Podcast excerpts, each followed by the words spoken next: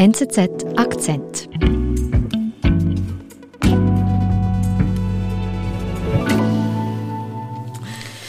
Katrin Büchenbacher ist bei mir im Studio. Schön bist du wieder bei uns. Freut mich. Hallo. Mit einer großen Recherche, die du zusammen gemacht hast mit Larissa Rien, deiner Kollegin, die leider nicht hier sein kann, weil sie in den Ferien ist. Auch Richtig. schön. Äh, und ich sehe, du hast einen ganzen Ordner mitgebracht von eurer Recherche. Ja, wir das haben uns da gewühlt durch äh, Unterlagen. Mhm. Äh, viel Arbeit und man muss sagen, ihr habt euch hier an ein heikles Thema rangewagt. Ja, das war ein sehr heikles Thema und deswegen dürfen wir auch keine Namen nennen. Also wir werden da Pseudonyme äh, verwenden, mhm. um die Person zu schützen. Äh, die haben zum Teil noch Familie in China. Wir können euch leider auch die Aufnahmen unserer Gespräche nicht zur Verfügung stellen aus demselben Grund. Mhm. Aber die Geschichte ist natürlich trotzdem äh, sehr wichtig, sehr erzählenswert, weil sie gibt erstmal ein konkretes Beispiel, das zeigt, wie die bloße Wahrnehmung äh, von Chinas immer aggressiverem Auftreten hier an den Universitäten in der Schweiz seine Wirkung entfalten kann. Und ähm, hier Einfluss auf unsere Grundwerte haben kann, wie die Forschungs- und Meinungsfreiheit. Reicht der lange Arm Chinas nun wirklich schon bis an unsere Hochschulen? Das ist die Geschichte eines Schweizer Doktoranden, der hier mitten in Europa das chinesische Regime kritisierte und dafür die Konsequenzen zu spüren bekam. Dann stürzen wir uns doch in diese spannende Geschichte, die ihr recherchiert habt. Um wen geht es denn in dieser Geschichte? Es geht um einen Doktoranden an der HSG, der Universität St. Gallen. Mhm. Wie nennen wir ihn? Wir nennen ihn Oliver Gerber. Mhm. Und ja, bewirbt sich für ein Doktoratsstudium an der HSG im Bereich Umweltschutz. Mhm, also HSG, das ist die Universität St. Gallen. Ja, die renommierte Wirtschaftsuniversität. Mhm. Wann war das? Er bewirbt sich dort 2017, kann dann auch äh, beginnen mit seinem Doktorat ja, er ist sehr erfolgreich, besteht die, die ersten anderthalb Jahre, schließt alles ab und dann bekommt er sogar ein Stipendium der chinesischen Regierung. Das ermöglicht ihm, dass er nach China reisen kann und dort Feldforschung betreiben. Mhm. Wie geht es dann weiter? Er beginnt seine Feldforschung in Wuhan, allerdings das ist ganz anders, wenn man an einer chinesischen Universität studiert, äh, als in der Schweiz. Da gibt es gewisse Tabuthemen, Forschungsfreiheit ja, besteht da nur zu einem gewissen Grad. Und du sagst eben, er kann studieren in Wuhan. Also das ist das Wuhan, das wir jetzt alle seit Corona sehr gut kennen. Ja, dort, genau dort studiert er. Mhm. Wie geht es dann weiter? Ja, Oliver Gerber kommt zurück in die Schweiz Ende 2019 ursprünglich nur für einen kurzen Besuch. Also es ist Weihnachten. Mhm. Dann bricht aber die Pandemie aus in Wuhan und äh, er kann nicht mehr zurückreisen. Er arbeitet dann weiter an seinem Doktorat äh, von der Schweiz aus. Mhm. Seine Betreuungsperson, äh, die ist äh, in St. Gallen, seine Professorin und mit ihr verabredet er sich dann auch zum Skype-Treffen und sie tauschen sich aus. Er wird weiter betreut, ist weiter auf der Website aufgeführt, St. Gallen. Man muss aber wissen, zu dem Zeitpunkt war er nicht mehr immatrikuliert an der HSG. Mhm, also nur eingeschrieben in, an der Uni in China und nicht in der Schweiz. Ist das ja. üblich? Mm, das ist ein bisschen speziell, aber äh, zu dieser Lösung wurde ihm geraten vom Programmmanager an der HSG und auch in Absprache mit seiner Professorin. Die Feldforschung in Wuhan, die dauerte, äh, war angedacht für drei Jahre. Mhm. Und er hat auch mal überlegt, ob er auch dort noch doktorieren will und dann haben sie ihm geraten, exmatrikuliere dich doch für diese Zeit und wenn du wieder zurückkommst, kannst du dich dann ohne Probleme wieder immatrikulieren an der HSG, sofern das die Professorin unterstützt. Und eben der ähm, Kontakt mit der Betreuerin ist ja in, an der HSG trotzdem gegeben, jetzt wie du sagst. Der war gegeben, mhm. also die haben per Skype äh, sich abgesprochen, es gab da regen E-Mail-Austausch. Die Professorin wollte auch, dass er eine Gliederung nachliefert zu seiner Doktorarbeit, hat ihm Tipps gegeben, Anregungen. Die mhm. Betreuung lief äh, weiter wie zuvor. Jetzt, was haben denn die Universität St. Gallen, die HSG und ähm, China generell für, für ein Verhältnis? Was sind das für Zusammenarbeiten? Das ist eine sehr enge, sehr gute Zusammenarbeit. Die HSG hat 15 äh, Kooperationsabkommen mit chinesischen Universitäten. Mhm. Das ist zwar im Vergleich sehr viel, auch für die Schweiz, aber das ist nicht ungewöhnlich. Also das ist normal geworden, dass Hochschulen mit China eng zusammenarbeiten. Das war auch gut für den Ruf einer Universität und bietet natürlich auch viele Vorteile, also auch heute noch in der Forschung. Zugang zu einem riesigen Datenpool in China.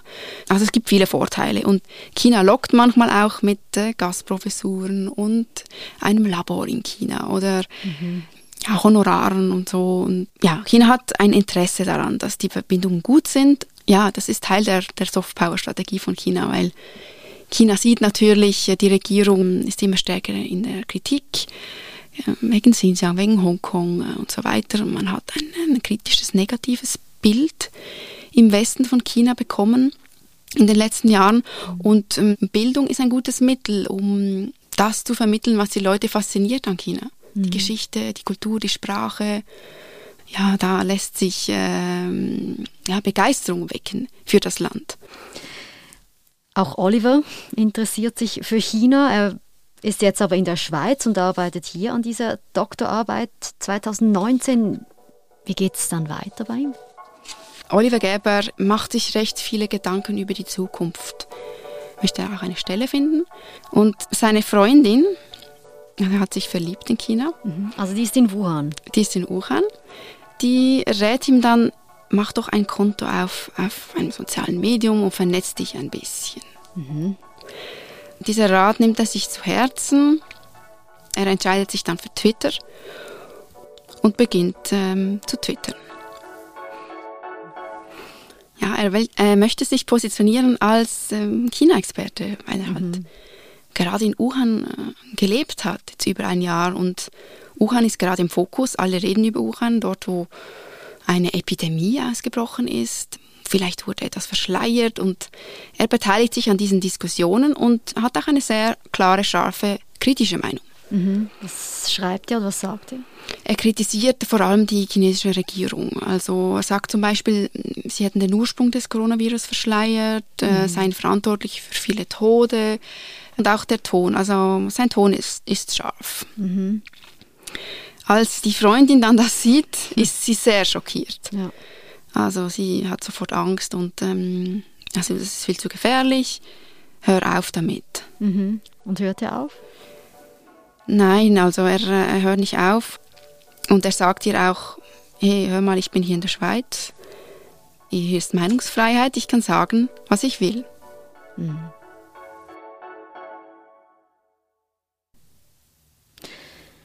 Was geschieht dann, nachdem er diese Tweets absendet? Es geht genau zehn Tage und dann ähm, erhält er eine E-Mail seiner Professorin. Aus der Schweiz? Aus der Schweiz, genau. Mhm. Und sie protestiert. Diese E-Mail habe ich auch äh, mitgenommen. In deinem Ordner? Genau. Was schreibt denn die Betreuerin jetzt an Oliver?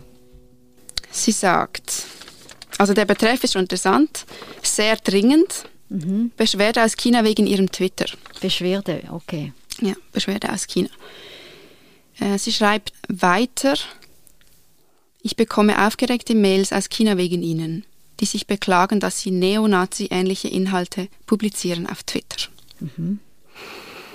Sie sagt, äh, Sie gefährden damit auch mich. Am mhm. Ende kann sogar möglicherweise ich wegen Ihnen kein Visum für China bekommen. Das geht entschieden zu weit und ich müsste unser Betreuungsverhältnis beenden. Aha. Äh, ja, diese Worte sind, sind sehr klar. Mhm. Also was denkt sich Oliver, also dieses Mail von seiner Betreuerin liest? Ja, er ist sehr, sehr äh, aufgelöst. Er kann das nicht verstehen und er glaubt an ein Missverständnis, weil mhm. jetzt hat er zehn Tage getwittert, ja, er hat die chinesische Regierung kritisiert, aber er hat fast keine Follower, also eine Handvoll Follower. Mhm. Und er fragt äh, nach bei der Professorin, wer ist denn das, der diese E-Mails schreibt? Mhm. Und er wirft ihr dann auch vor, dass sie der chinesischen Zensur auf den Leim gegangen sei. Mhm. Antwortet sie? Nicht direkt, aber zwei Tage später schreibt sie ihm eine E-Mail, sehr kühl, sehr distanziert und ähm, Sek sagt sie einfach, es besteht kein Betreuungsverhältnis zwischen ihnen und uns. Mhm. Sie wünsche ihm viel Glück bei seinem chinesischen Studium. Aha. Ja, ähm, Oliver Gerber versteht das sofort als, okay, das ist jetzt ein Rauswurf, das denkt er. Mhm. Er hat Angst, er ist verzweifelt, wendet sich an seinen Vater.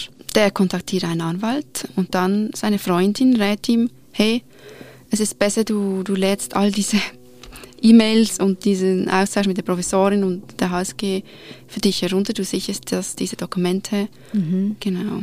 Deshalb haben wir die hier auch in deinem Ordner. So. Ja. Mhm. ja, er denkt zuerst, es ist ein bisschen übertrieben, aber ja, er tut es dann.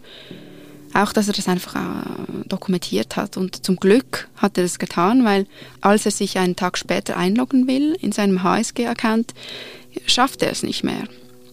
Aha. Warum? Ja, dann, er sagt, er hat dann telefoniert äh, und ähm, ein IT-Techniker an der HSG sagt ihm dann, dieser Account existiert gar nicht. Also alles gelöscht? Alles weg, ja.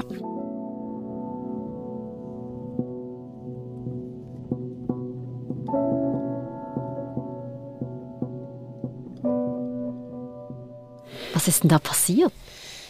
Ja, also in der Sicht von, von Oliver Gerber, er denkt halt einfach, die chinesische Regierung oder irgendwelche Instanzen haben da Druck ausgeübt und er ist diesem Druck der chinesischen Einflussnahme zum Opfer gefallen.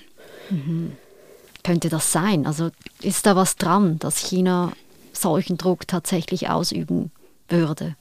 Es gibt schon ein paar Fälle, äh, die das zeigen und die häuften sich auch in den letzten Jahren. Also in der Schweiz gerade ist ja dieser Fall bekannt äh, an der Zürcher Hochschule der Künste aus dem Jahr 2019. Da wollten sie einen Film zeigen über die Proteste in Hongkong und dann hat die chinesische Botschaft äh, interveniert. Mhm. Die ZHDK hat den Film trotzdem gezeigt danach. Ja. Ja, es gibt auch weitere Fälle ähm, von diesem Jahr. Ähm, in Deutschland, da hat China den Forschern des größten auf China spezialisierten Forschungsinstituts verboten, nach China einzureisen. Und es gibt auch immer mehr Fälle von chinesischen Studenten im Ausland, gerade in den USA, die denken, ja, ich kann mich hier frei äußern und dann auf Twitter gehen und Xi Jinping zum Beispiel kritisieren.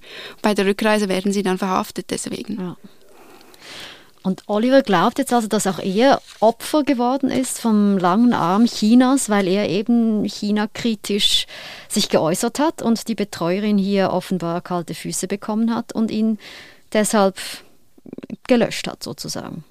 Ja. Jetzt Katrin, jetzt habt ihr ja aber eben auch mit der Gegenseite gesprochen.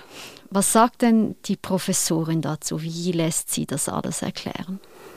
Also die Professorin erklärt das folgendermaßen. Und zwar sagt sie, der Herr Gerber ist offiziell nicht mehr immatrikuliert an der HSG, sondern in China. Mhm. Und das Betreuungsverhältnis sei eigentlich gar keins gewesen, sondern aus reiner Gutmütigkeit habe sie ihn weiterhin beraten im Prinzip ähm, argumentiert sie halt auch, ähm, das Vertrauensverhältnis zwischen den beiden sei schon vorher gestört gewesen, also vor diesen Twitter-Vorfällen.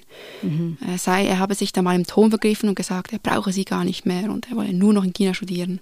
Mhm. Und was sagt die Uni, was sagt die HSG? Die HSG äh, stützt vollkommen die Position der Professorin und sagt auch, Oliver Gerber war exmatrikuliert und wenn die Betreuungsperson, also die Professorin, das Vertrauensverhältnis gestört sieht, dann hat sie das, das Recht dazu, sich von ihrem Doktorand zu distanzieren. Und ähm, sie sagen, das hat rein gar nichts mit China, nichts mit Zensur zu tun. Die Forschungsfreiheit sei da nicht im geringsten tangiert. Mhm. Jetzt haben wir hier Aussage gegen Aussage. Ähm, was macht man jetzt als Journalistin in so einer Situation? Ja, genau, wir stützen uns vor allem auf die Dokumente, also das, was schwarz auf weiß ist, die Belege. Und ähm, uns interessierte dann auch vor allem von der Professorin, von wem stammte diese beschwerten E-Mails aus China. Mhm. Und äh, sie ist dann auch äh, sehr offen und teilt mit uns diese, diese Mail. Der Verfasser ist aber geschwärzt, weil er nicht äh, anscheinend in der Zeitung stehen will. Aber wer ist der Bef Verfasser, kann man sagen? Der Verfasser ist ein chinesischer Student in Kanada offenbar, der mhm. diese Tweets gesehen hat von äh, Herrn Gerber und sich vor allem an einem besonderen Bild stört. Was war da zu sehen? Das ist eine Karikatur, die da mm, weit verbreitet ist zu dem Zeitpunkt. Äh, sie wurde aber verändert. Und zwar mit so stereotypen Merkmalen, Schlitzaugen, gelbem Hautton. Mhm. Und ja, sie wird halt auch diskutiert als rassistisch im Internet. Ah, und daher also der Vorwurf oder die Beschwerde wegen Neonazi-Vergleich und rassistischen Aussagen. Ja, ich glaube, daher rührt dieser Vorwurf, genau. Mhm. Jetzt kann man sagen, das Bild ist vielleicht ein, ja, tatsächlich unangebracht, aber die Beschwerdemail, die kommt von einem chinesischen Studenten, der derzeit in Kanada lebt. Das deutet für mich jetzt nicht zwingend darauf hin, dass der chinesische Staat dahinter steckt.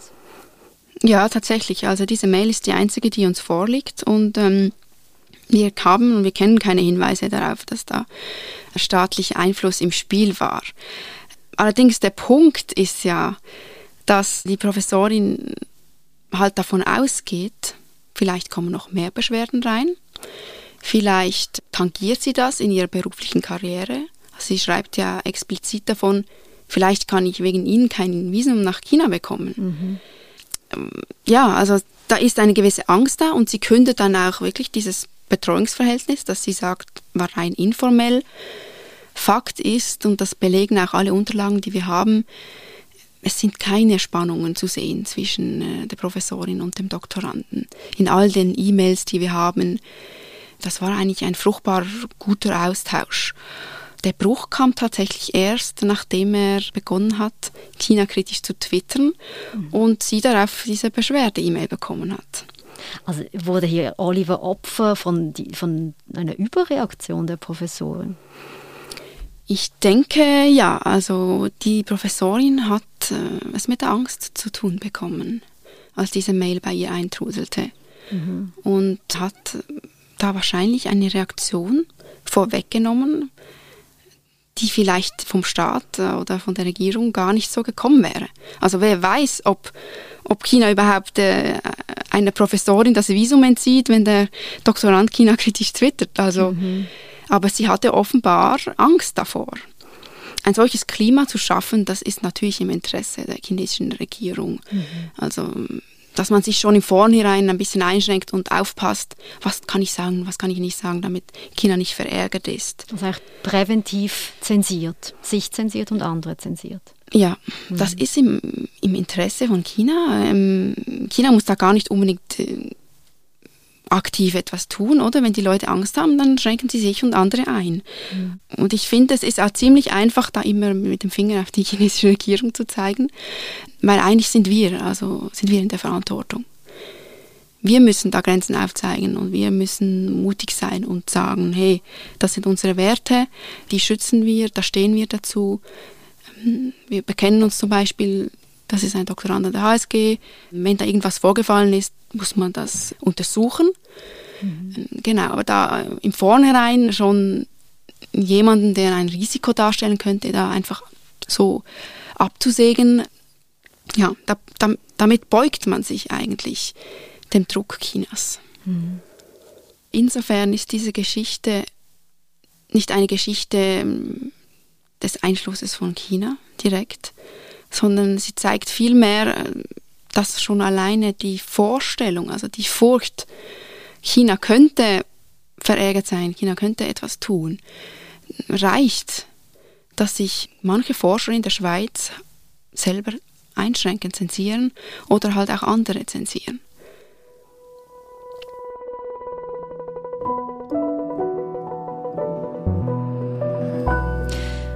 Wie geht es denn Oliver Gerber heute? Es geht ihm gut. Er hat jetzt eine Stelle gefunden und die hat absolut nichts mit China zu tun. Seine Forschung hat er abgebrochen. Also ja, drei Jahre Forschung sind verloren wegen diesem Vorfall und das, das merkt man schon. Das, das beschäftigt ihn schon immer noch heute. Also da ist noch äh, ja, Wut und Enttäuschung und auch Fassungslosigkeit, dass so etwas in der Schweiz passieren konnte. Katrin, vielen Dank auch danke an Larissa, deine Recherchekollegin und wir sind gespannt, was eure Recherche auch auslöst, vielleicht in der Politik. Vielen Dank, Nadine.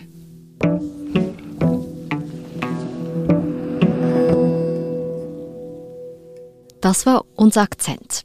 Produzenten sind Marlen Oehler, Sebastian Pannholzer und Benedikt Hofer. Ich bin Nadine Landert. Bis bald.